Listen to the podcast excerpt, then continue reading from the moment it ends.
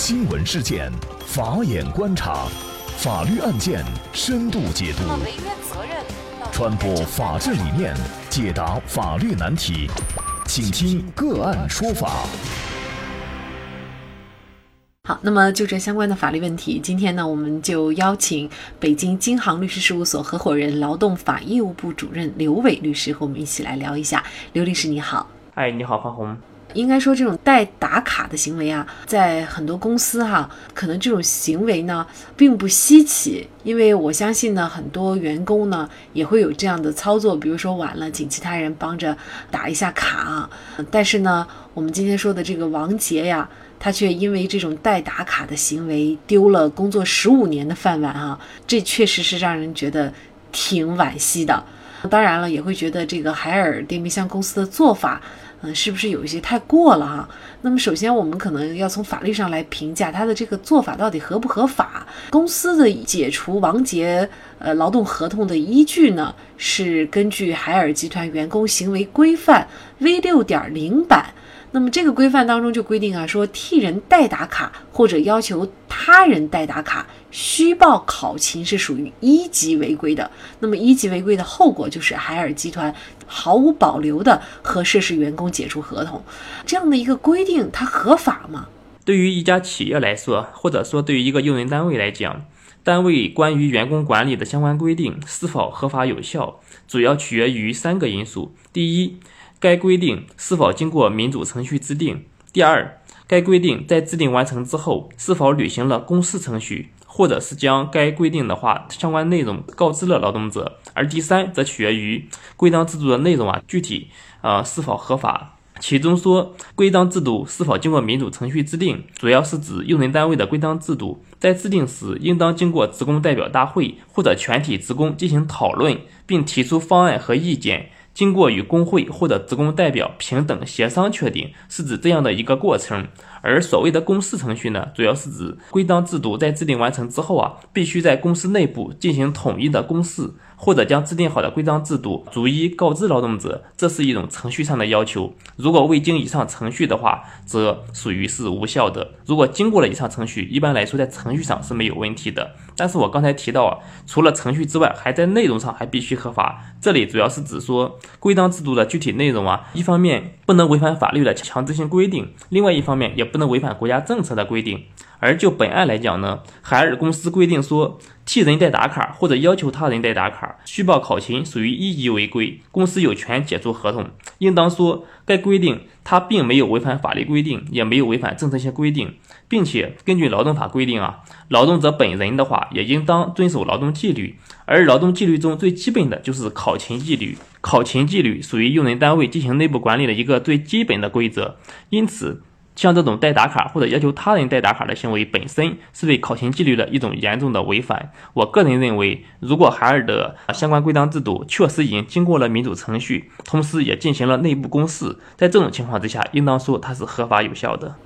但可能我们很多人觉得不理解啊，就是我已经在你公司算是一名老员工了，工作十五年了啊，那么仅仅因为一个代打卡就被解除了，而且呢，这个解除肯定可能是没有任何经济上的补偿啊，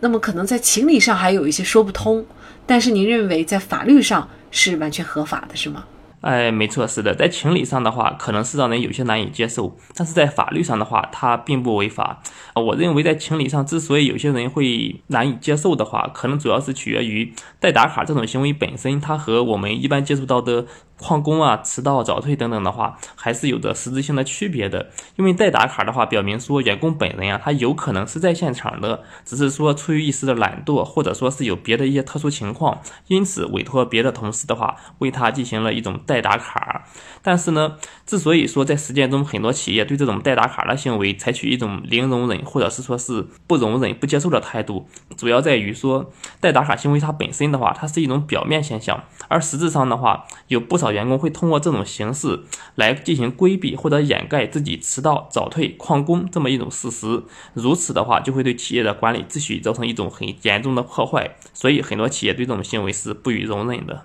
从这个公司内部的这个规定来看呢，我们也会发现，这个海尔的冰箱公司啊，它的这个内部管理其实是非常严格的，而且呢，在今年九月份的时候呢，也是发生了一件事儿，让很多人也比较关注，就是呢，海尔集团人力资源平台啊，在今年九月份呢，就发布了一个声明，说这家公司呢，它是十一点半到一点钟，中午的一点钟呢，是员工自主安排就餐的时间，但是呢，四名违规员工啊，并没有在休息时间午睡，而是在工作时间在公共接待场所睡觉。那么也是属于一级违规，同时呢也是解除了劳动合同。那么事实上呢，上述的这两个案件呢，最后法院呢也都确认，就是说公司跟劳动者解除劳动合同的这种行为呢是合法的。原因就在于呢，他们是确实按照公司的员工的管理规范啊，做出解除合同的这样的一个行为的。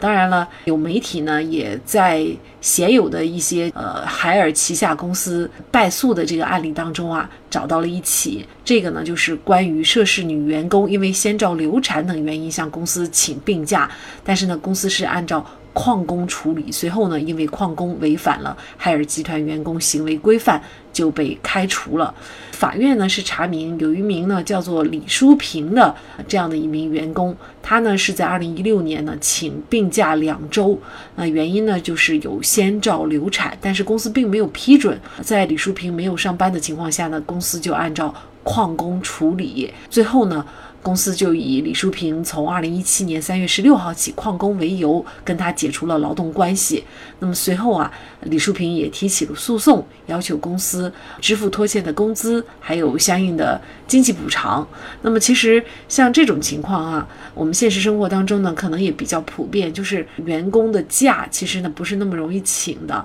那么像这种因为先兆流产请病假，公司却不批准，那么公司这样的做法。它合不合法呢？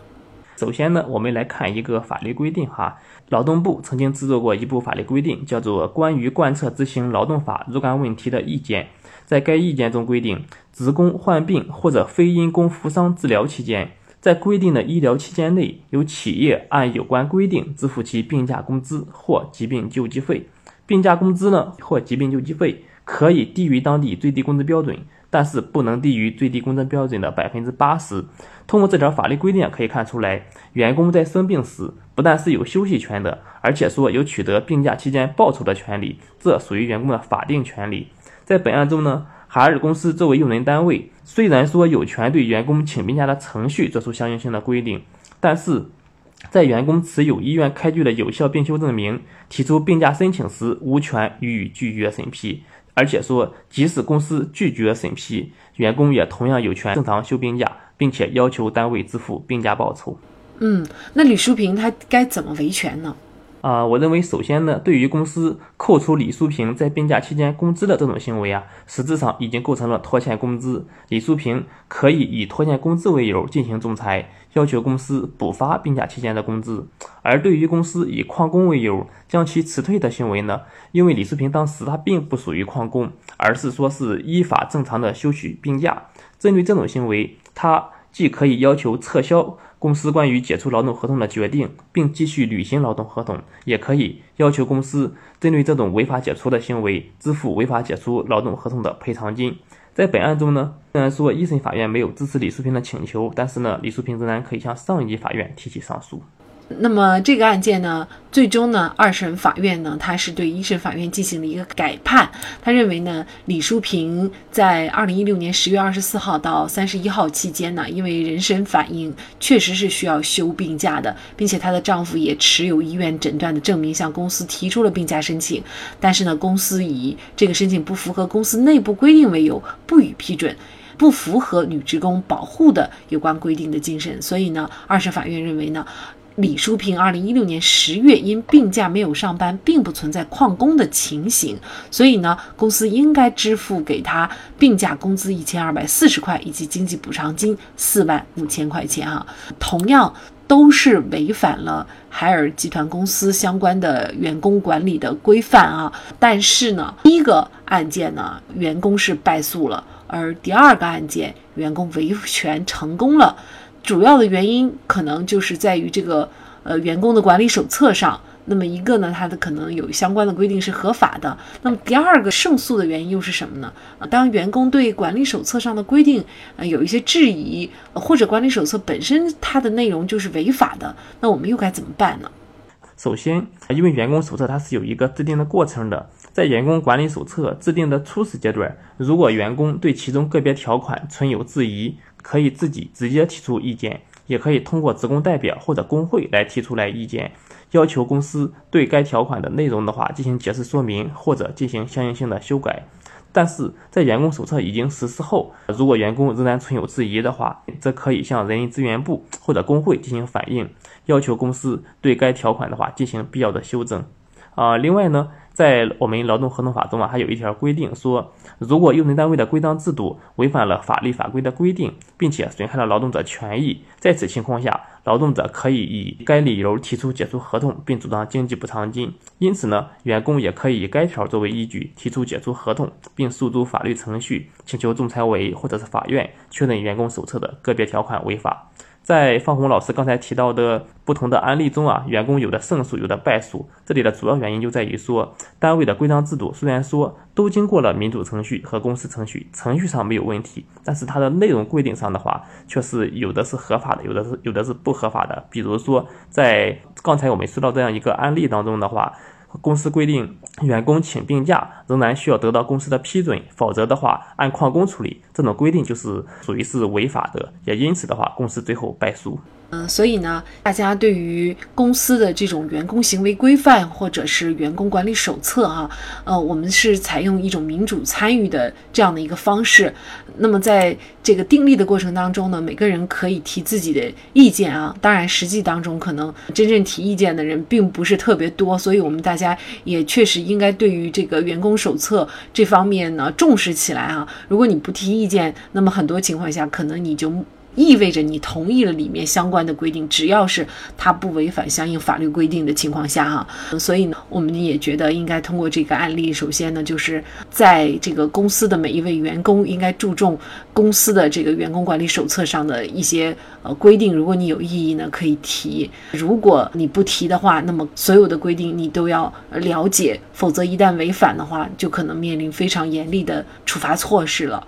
好，那么在这里再一次感谢北京京杭律师事务所合伙人、劳动法业务部主任刘伟律师。那也欢迎大家通过关注“个案说法”的微信公众号，具体的了解我们本期案件的图文资料以及往期的精彩案例点评。另外，您在生活工作当中遇到一些法律问题，都欢迎您通过添加幺五九七四八二七四六七幺五九七四八二七四六七这部电话号码的微信号向我们进行咨询和交流。给大家提供法律问题解答的都是我们节目邀请到的嘉宾了，他们都非常的资深、专业和负责任。感谢您的收听，我们下期节目再见。